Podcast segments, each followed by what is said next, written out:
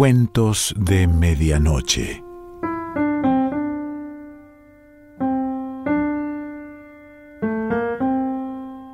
El cuento de hoy se titula Ser polvo y pertenece a Santiago da Bove.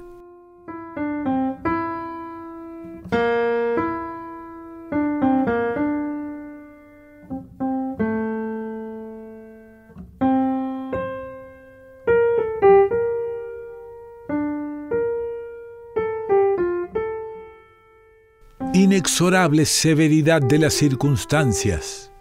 Los médicos que me atendían tuvieron que darme a mis pedidos insistentes, a mis ruegos desesperados, varias inyecciones de morfina y otras sustancias para poner como un guante suave a la garra con que habitualmente me torturaba la implacable enfermedad, una atroz neuralgia del trigémino.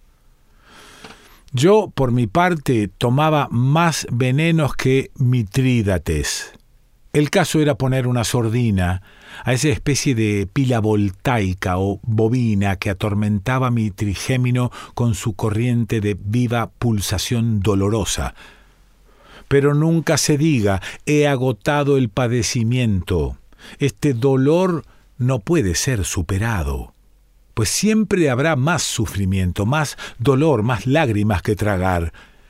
Y no se vea en las quejas y expresión de amargura presentes otra cosa que una de las variaciones sobre este texto único de terrible dureza. No hay esperanza para el corazón del hombre.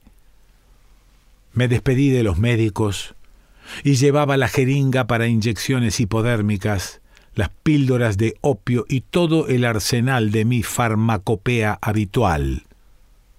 Monté a caballo como solía hacerlo, para atravesar esos cuarenta kilómetros que separan los pueblos que con frecuencia recorría.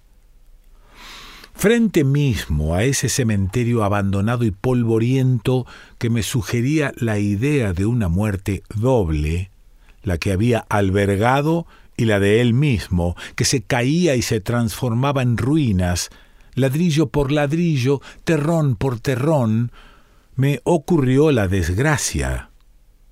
Frente mismo a esa ruina, me tocó la fatalidad lo mismo que a Jacob el ángel que en las tinieblas le tocó el muslo y lo derrengó, no pudiendo vencerlo. La hemiplejía, la parálisis que hacía tiempo me amenazaba me derribó del caballo.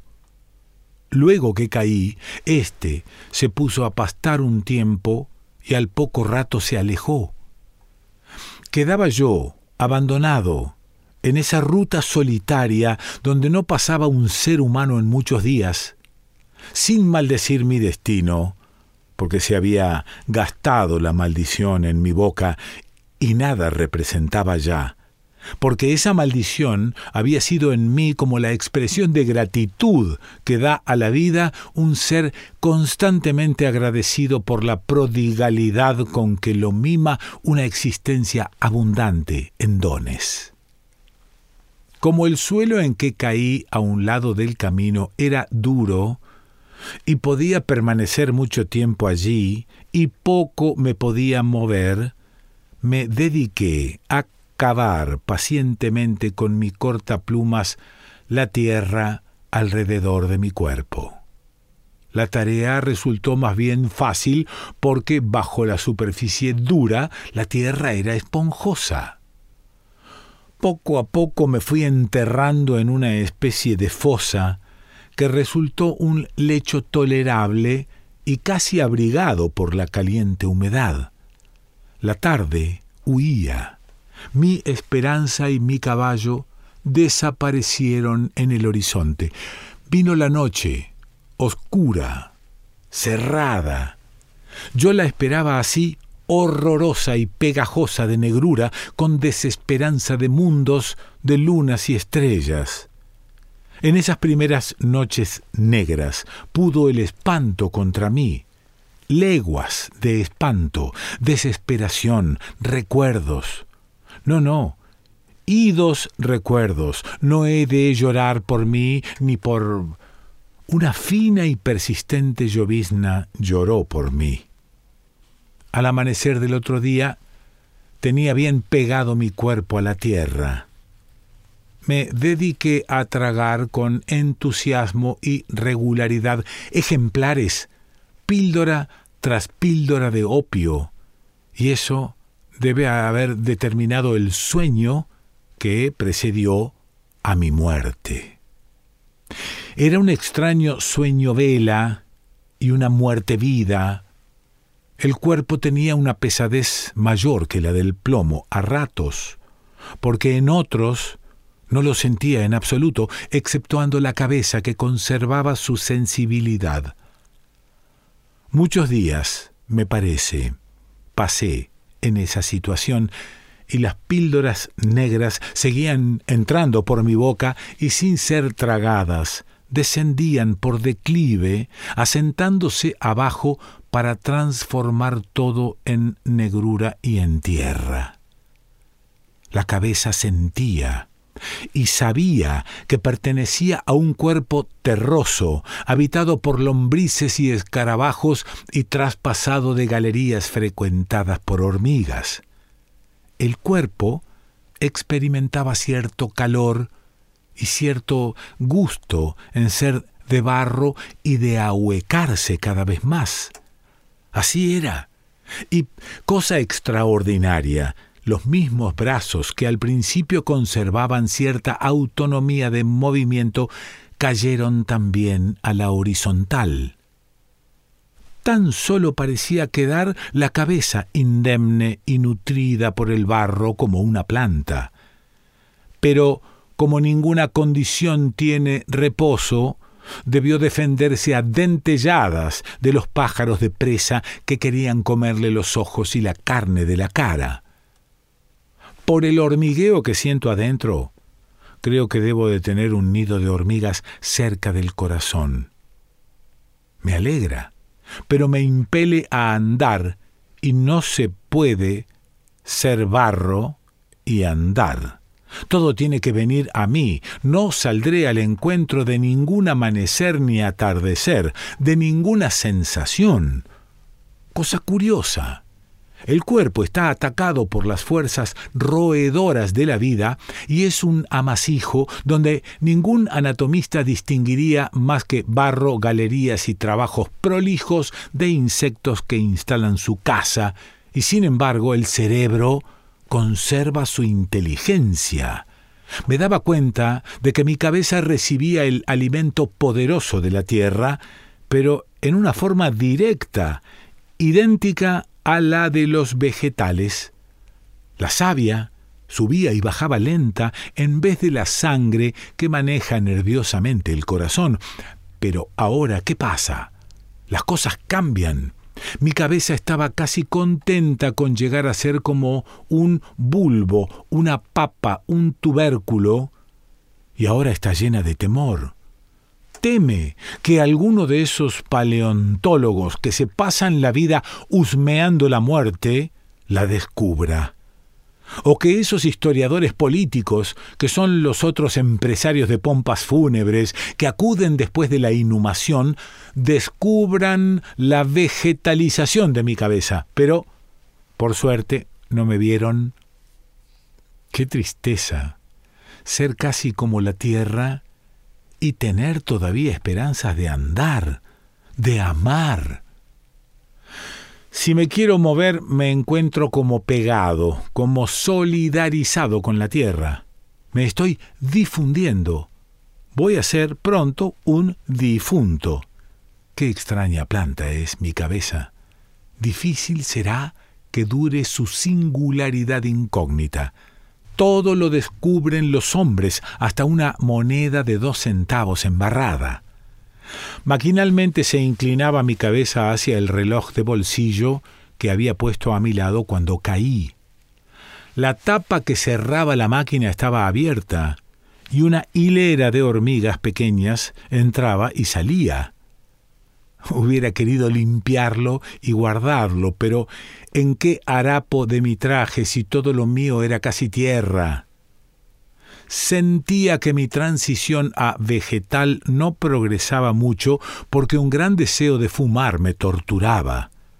Ideas absurdas me cruzaban por la mente. Deseaba ser planta de tabaco para no tener la necesidad de fumar.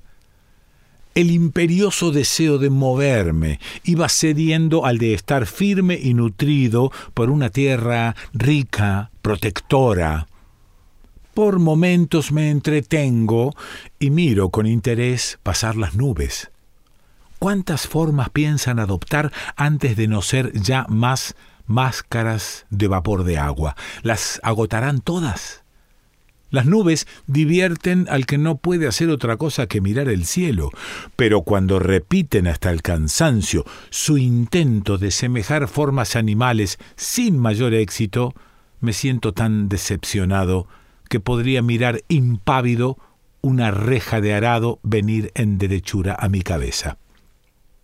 Voy a ser vegetal y no lo siento porque los vegetales han descubierto eso de su vida estática y egoísta. Su modo de cumplimiento y realización amorosos por medio de telegramas de polen no pueden satisfacernos como nuestro amor carnal y apretado, pero es cuestión de probar y veremos cómo son sus voluptuosidades. Pero no es fácil conformarse y borraríamos lo que está escrito en el libro del destino si ya no nos estuviera acaeciendo. ¿De qué manera odio ahora eso del árbol genealógico de las familias? Me recuerda demasiado mi trágica condición de regresión a un vegetal. No hago cuestión de dignidad ni de prerrogativas. La condición de vegetal es tan honrosa como la de animal, pero para ser lógicos, ¿por qué no representaban las ascendencias humanas con la cornamenta de un ciervo? Estaría más de acuerdo con la realidad y la animalidad de la cuestión. Solo en aquel desierto pasaban los días lentamente sobre mi pena y aburrimiento.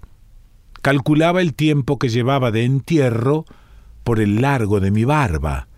La notaba algo hinchada y su naturaleza córnea, igual a la de la uña y epidermis, se esponjaba como en algunas fibras vegetales. Me consolaba pensando que hay árboles expresivos tanto como un animal o un ser humano. Yo recuerdo haber visto un álamo, cuerda tendida del cielo a la tierra. Era un árbol con hojas abundantes, ramas cortas, muy alto, muy lindo, más lindo que un palo de navío adornado. El viento, según su intensidad, sacaba del follaje una expresión cambiante, un murmullo, un rumor, casi un sonido como un arco de violín que hace vibrar las cuerdas con velocidad e intensidad graduadas. Oí los pasos de un hombre, planta de caminador quizá, o que por no tener con qué pagar el pasaje en distancias largas se ha puesto algo así como un émbolo en las piernas y una presión de vapor de agua en el pecho. Se detuvo como si hubiera frenado de golpe frente a mi cara barbuda. Se asustó al punto y empezó a huir. Luego, venciéndole la curiosidad, volvió y pensando quizá en un crimen, intentó desenterrarme escarbando con una navaja. Yo no sabía cómo hacer para hablarle, porque mi voz ya era un semisilencio por la casi carencia de pulmones. Como en secreto le decía, déjame, déjame. Si me saca de la tierra como hombre ya no tengo nada de efectivo y me mata como vegetal. Si quiere cuidar la vida y no ser meramente policía, no mate este modo de existir, que también tiene algo de grato, inocente, deseable. No oía el hombre sin duda acostumbrado a las grandes voces del campo, y pretendió seguir escarbando. Entonces le escupí en la cara. Se ofendió y me golpeó con el revés de la mano. Su simplicidad de campesino, de rápidas reacciones, se imponía sin duda a toda inclinación de investigación o pesquisa, pero a mí me pareció que una oleada de sangre subía a mi cabeza y mis ojos coléricos desafiaban como los de un esgrimista enterrado junto con espadas, pedana y punta hábil que busca herir. La expresión de buena persona desolada y servicial que puso el hombre me advirtió que no era de esa raza caballeresca y duelista. Pareció que quería retirarse sin ahondar más en el misterio, y se fue, en efecto, torciendo el pescuezo largo para seguir mirando. Pero en todo esto había algo que llegó a estremecerme, algo referente a mí mismo. Como es común a muchos cuando se encolerizan, me subió el rubor a la cara. Habréis observado que sin espejo no podemos ver de esta última más que un costado de la nariz y una muy pequeña parte de la mejilla y labio correspondiente. Todo esto muy borroso y cerrando un ojo. Yo, que había cerrado el izquierdo como para un duelo a pistola, pude entrever en los planos confusos por demasiada proximidad del lado derecho en esa mejilla que en otro tiempo había fatigado tanto el dolor, pude entrever a la ascensión de un rubor verde. ¿Sería la savia o la sangre? Si era esta última, la clorofila de las células periféricas le prestaría un ilusorio aspecto verdoso. No sé, pero me parece que cada día soy menos hombre. Frente a ese antiguo cementerio me iba transformando en una tuna solitaria en la que probarían sus cortaplumas los muchachos ociosos. Yo, con esas manazas enguantadas y carnosas que tienen las tunas, les palmearía las espaldas sudorosas y les tomaría con fruición su olor humano. ¿Su olor? ¿Para entonces con qué? Si ya se me va aminorando en progresión geométrica la agudeza de todos los sentidos así como el ruido tan variado y agudo de los goznes de las puertas no llegará nunca a ser música, ni tumultuosidad de animal, estridencia en la creación, no se avenía con la actividad callada y serena de los vegetales, con su serio reposo.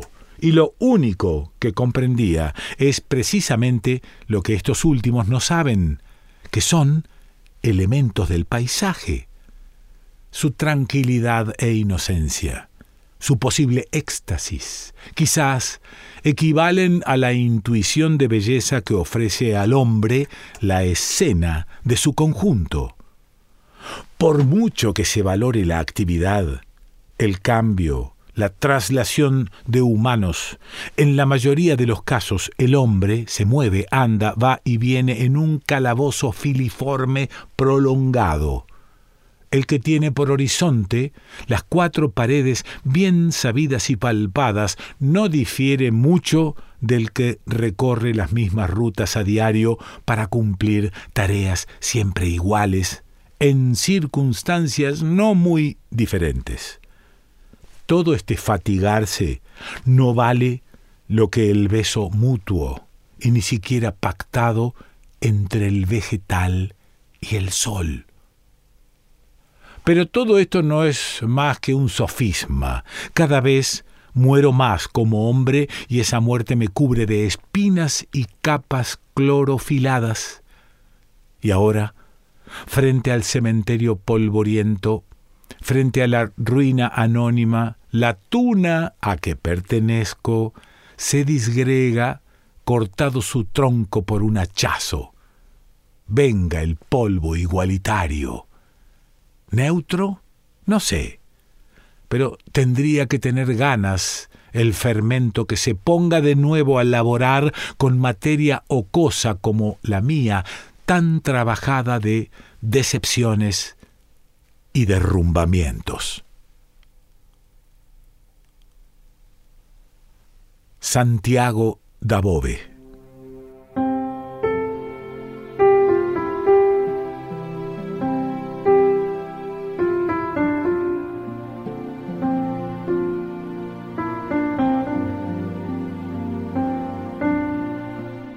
De Medianoche.